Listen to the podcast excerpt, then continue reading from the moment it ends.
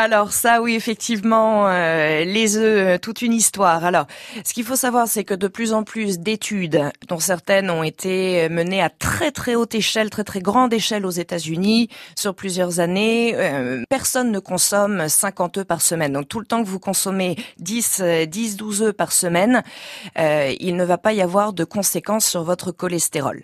Voilà, la, la, la synthèse du cholestérol, elle est, elle est propre à des terrains familiaux à des hmm. terrains génétiques, mais euh, il est prouvé aujourd'hui que le jaune d'œuf ne va pas faire augmenter la synthèse du cholestérol. Le saucisson peut-être par contre. Le saucisson peut-être par contre.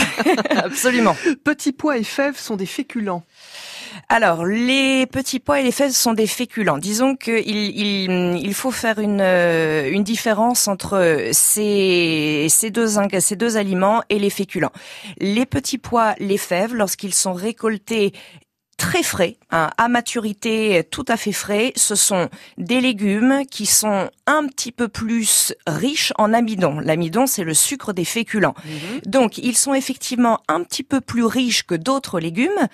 Euh, néanmoins, ça reste, ça reste des, ça reste des légumes. Maintenant, si vous les prenez euh, un petit peu vieillis et non plus extra frais, ils auront eu le temps de se gorger d'amidon.